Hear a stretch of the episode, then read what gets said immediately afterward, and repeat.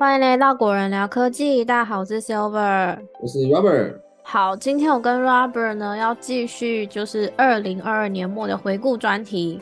那有稍微涉略币圈的朋友，应该都经历过今年十一月的时候呢，币圈它有一阵就是风云变色的精彩故事。那这个风云变色的主角呢，是曾经作为全球第二大第第二大交易所的 FTX，他竟然破产了。那在这个故事当中啊，必然也扮演了。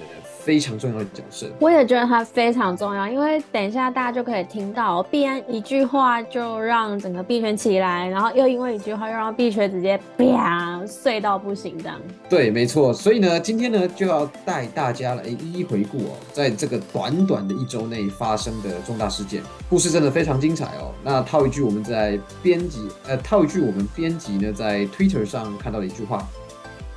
哎，好，我帮你接。对，我突然，我帮你接。你当机我抓到了。好，我来，我来。就是 Twitter 上面那时候流传一句话，就是说，Why Netflix when you are in crypto？意思就是说呢，对，crypto 就是加密货币的英文嘛。然后意思就是说，哎，有加密货币了，你干嘛还要追 Netflix 啊？因为这个加密货币很精彩，不用追啦。所以呢，我们接下来故事就好了，这样没错。所以，我们接下来就要跟大家聊聊这个故事了。好，那在故事开始之前，我们先跟大家简介一下什么是 FTX。FTX 呢，其实就是币圈的交易所。那我们像我们这些用户啊、散户啊，可以在上面存放资金的，呃，可以在上面存放资金啊，然后你也可以在上面领利息。然后呢，买卖加密货币啊，甚至是股权呢、通证等等，那有点类似像是银行或是说券商的角色这样子。对，然后其实 FTX 它也不是什么小公司哦。然后我们这边先提供一些数据给大家参考，然后让大家知道说它的那个规模的大小。好像是说 NBA 球星 Stephen Curry，哎，是这样念吧，Robert？应该是 Stephen Curry，我都叫他 Curry 了，好不好？OK OK，我们就简称 Curry。还有像是 N F L 的 Tom Brady，还有 M B N L B 的哦，好难念哦，M L B 的大谷翔平，对对对，怪物之类，他们全部都是 F T X 的品牌大使。然后他甚至 F T X 呢，他甚至获得了迈阿密热火队的主场冠名权。然后热火队的主场名呢，就叫做 F T X Arena。好了，那。既然 FTX 这么大哈，它一定会有个创办人嘛哈。那它的创办人呢，其实就是 FSBF。呃，大家先记住这个名字好了哈，因为我们后面会常提到。那 FSBF 呢，因为 FTX 的关系，成为全美前四百大富豪。他是继那个以前叫脸书，现在叫 Meta 了，Meta Meta 的那个执行长祖克伯之后啊，最年轻的三十岁以下的富豪。好，那然后根据 Visual Capitalist 就是网页的图表呢，创办人他甚至是二零二二年其中选举的第二大政治现金的捐赠者。那从这边就可以知道，对，非常的多。那我们从这边就可以知道，FTX 它除了在币圈内外都有超高的知名度以外呢。在今年九月的时候，还有报道指出说，这个交易所的估值已经来到了三百二十亿美元。然后，它也曾经是全世界第二或是第三大的加密货币交易所。SBF 除了是新兴的天才交易员跟创业家之外呢，他跟华尔街还有这个美国政界的关系也很好。他也曾受美国众议院的邀请，到听证会上分享看法。那这样一个明日之星跟明星交易所，怎么会在短短几天内沦为破产新闻的主角呢？好，那我们就从事情的起源开始介绍。因为刚刚 Robert 已经卡太多次了呢，所以本来这段应该是由他来讲解的，然后就由我 来帮他就是顶替上阵。好，废话不多说，我们直接开始。那我们先从 FTX 还有 Alameda 开始说起。Alameda Research 呢，它是 SBF 它成立的另一家公司哦。然后这家公司呢，它就是。专注在加密货币的造势跟量化投资。虽然说 Alameda 跟 FTX 是两家独立的公司，但是在十一月二号的时候，来大家先记住这个日期哦，十一月二号，因为等一下一切都进行的非常快。好，我们先记住二号这个日期。在这一天的时候呢，外媒 CoinDesk 它有一篇报道，它披露了 Alameda Research 的一些财务细节，然后其中有两个重点，第一点是。一百四十六亿美元资产，包括五十八亿美元的 FTT，还有十二亿美元的 SOL，还有三十三点七亿美元的加密货币等等呢。现金只有二十二亿美元。然后第二点是。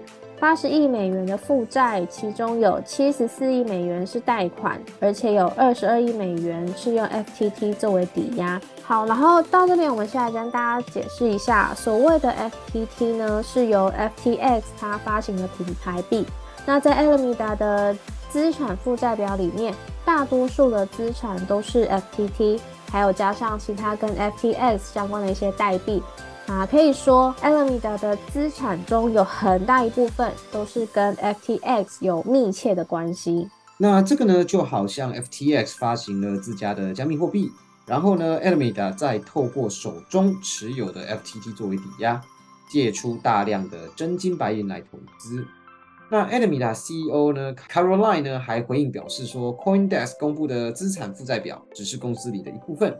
另外还有超过一百亿美金的资产是没有显示在那份报表里的，而且呢，公司也已经偿还了大部分的贷款。那当时市场呢，只是有一些讨论而已，并没有什么特别大的反应。FTT 的币价呢，也没有明显的波动。那市场上对于 FTX 资不抵债的传闻，很多都是一笑置之。然后再来就是导火线的部分喽。真正的导火线呢，是币安 CEO 赵长鹏在十一月六号的一篇推文。好，记得，没错，记得十一月六号，然后记得赵长鹏，我们简称 CZ。好，对，我们刚十一月二号嘛，哈，现在才过四天而已哦。对，然后 CZ 的那篇推文呢，主要是在说它的内容是这样子。他说，币安在去年退出 FTS 股权时候，获得了大概二十一亿美元的 BUSD 跟 FTT。由于最近曝光的消息，我们会清算账面上任何剩余的 FTT。我们会以影响市场最小的方式进行。由于市场流动性的关系，可能要几个月才能完成。币安永远鼓励市场玩家们的合作。有人说这是对竞争者的打击，不是的。这个产业很新，只要有任何专案失败，对任何使用者和平台都很伤。我们通常会长期持有一个代币，而我们已经持有这个代币很久了。我们所有的动作都是很透明的。好，那刚刚那个 CZ 里面说的代币呢，就是指 FTT。然后在这则。就是推特发文一发之后呢，FTT 它的价格就瞬间崩跌。但 Alameda 执行长啊，他就马上立即回呛了，表示说，如果 CZ 想要把卖出的 FTT 对市场造成的影响降到最低，那他不愿意用二十二美二十二元的价格全部收购。那两则推特吼只相隔了十五分钟，那 FTT 呢应声大跌，又应声大涨，那上下振幅约百分之十。价格大概在二十二到二十四左右。呃，FTP 的呃不是 FTP 啦，不好意思，FTX 的创办人哦，SBF 见状之后呢，发了一则推文表示说，FTX 感谢所有支持他们的人，但有很多无根据的谣言扩散中，FTX 有受到财务的审计，并受到金融监管。好，然后 SBF 呢，他甚至引用了披头士他非常著名的反战标语，就是 Make love, not war。虽然他没有更多的描述啦，但是这则贴文就是很明显的希望币安他不要再开战了，有没有开战？开战，对对。然后 CZ 他在几个小时之后又发了一则推文，说他的内容是这样子的。清仓 FTT 是从 Luna 学到的风险管理考量。他们曾经支持过 FTX，但不会在离婚后又做爱。那这里的离婚，对，非常的直白，而且也蛮呛的哦。这里的离婚是指卖出 FTX 的股权。那这里的做爱呢，是在回应 SBF 的反战标语。然后 CZ 推文又继续说：“哎，还没完，他还没结束。”他继续说到：“我们没有要对抗任何人，但我们不会支持那些背刺的人。这边说到了背刺呢，应该就是暗指就是 SBF 他先前对于支持监管的发言。那此时呢，CZ 也证实已经将两千三百万颗的 FTT 转移至币安交易所了。那当时的市值约是五亿美元左右。但由于 FTT 的流通量只有一点三亿颗，如果币安呢要将手上的两千万颗，我实际上应该不止了哦，在市场上卖出的话，将会引起极大的卖压。那此时呢，FTX 的用户就相当恐慌啦，开始有大量的使用者从 FTX 提币造成挤兑。那所谓的挤兑呢，代表是大量用户在短时间内向银行提款，造成了银行交易所短时间内没有足够的资金资资金支付。那在这边呢，指的就是 FTX 的交易所。就在 FTX 产生挤兑后不久，便出现了限制提领、出金卡顿等现象。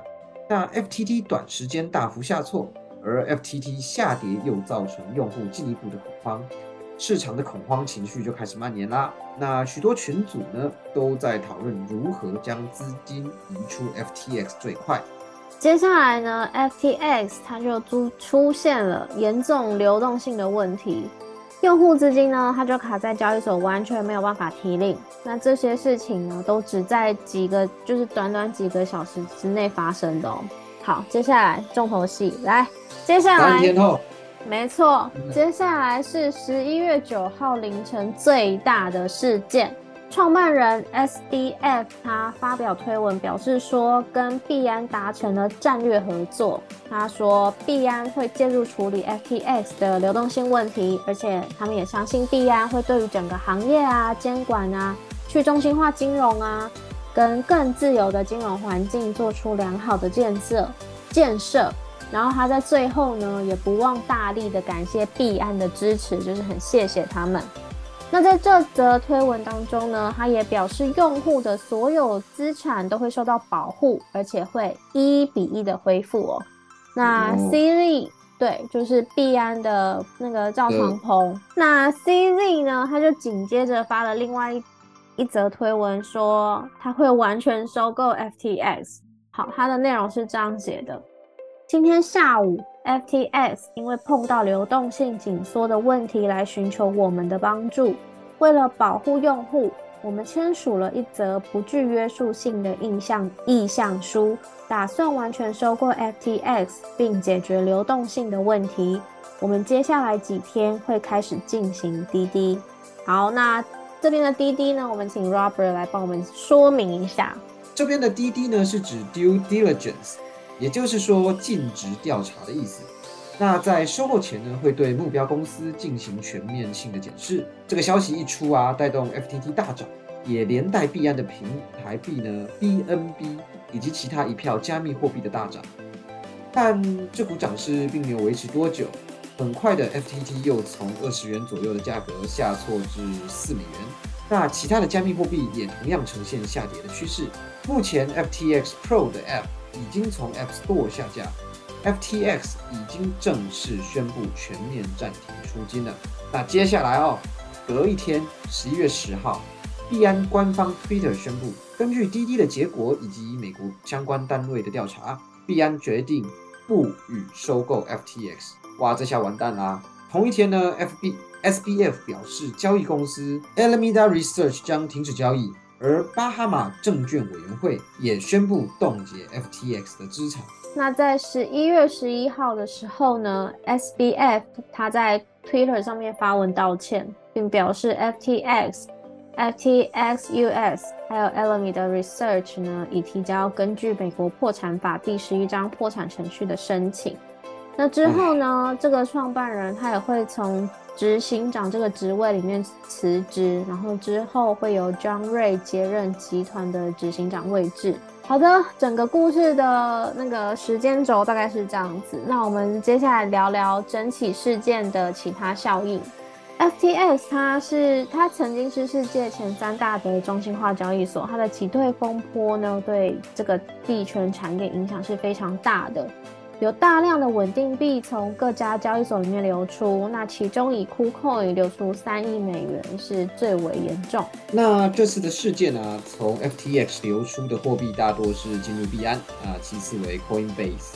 除此之外啊，一些去中心化金融协议流动性被抽干，很多家中心文化交易所，像是 Coinbase。Crypto.com 也都发声明表示说没有 FTT 抵押品。那网络上则流传一封 SBF 写给投资人的信。那当然这封信未经证实了哦，表示说他很抱歉，并写到与币安的协议还有很多细节正在理清。最后呢，则表示他会尽力保护用户的资产以及各位投资人的投资。C Z 他也在 Twitter 上面发表见解，他说永远不要用自己发行的代币作为抵押品。也不要靠着借贷来运行你的加密货币事业，要有大量的储备，不要一味的追求资产的效率，并表示币安呢，它从未使用 BNB，就是他们自己的平台币作为抵押品，它也不会借贷。那数据公司 Coin Metrics 创办人他认为，交易所应该要做 POR，就是 Proof of Reserves，就是。资产储备证明，向大众证明说，哎，这个交易所的资产储备量呢，是是可以确保它不会发生像是 FTX 这样的挤兑现象的，像是一个公开的链上，像是一个公开链上面的钱包等等。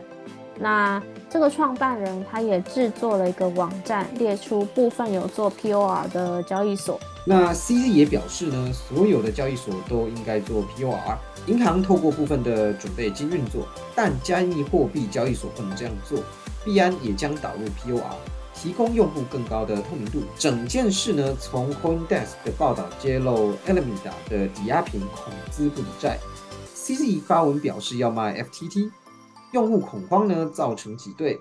FTX 正是碰到流动性问题，币安宣布完全并购 FTX，又说不并购，最后是 FTX 宣布破产。也不过是十一月二号到十一月十一号，大概一周的时间而已。所以呢，这再次印证了哦，“币圈一天，人间一年”的俗语。是的，那我们今天介绍的 FTX 的风云变色的故事呢，希望大家喜欢。那今天的节目先到这边，喜欢本集节目的朋友，别忘记帮我们按赞、点喜欢，也可以订阅，然后把国人聊科技分享给更多的朋友哦。那我们下次见，拜拜，拜拜。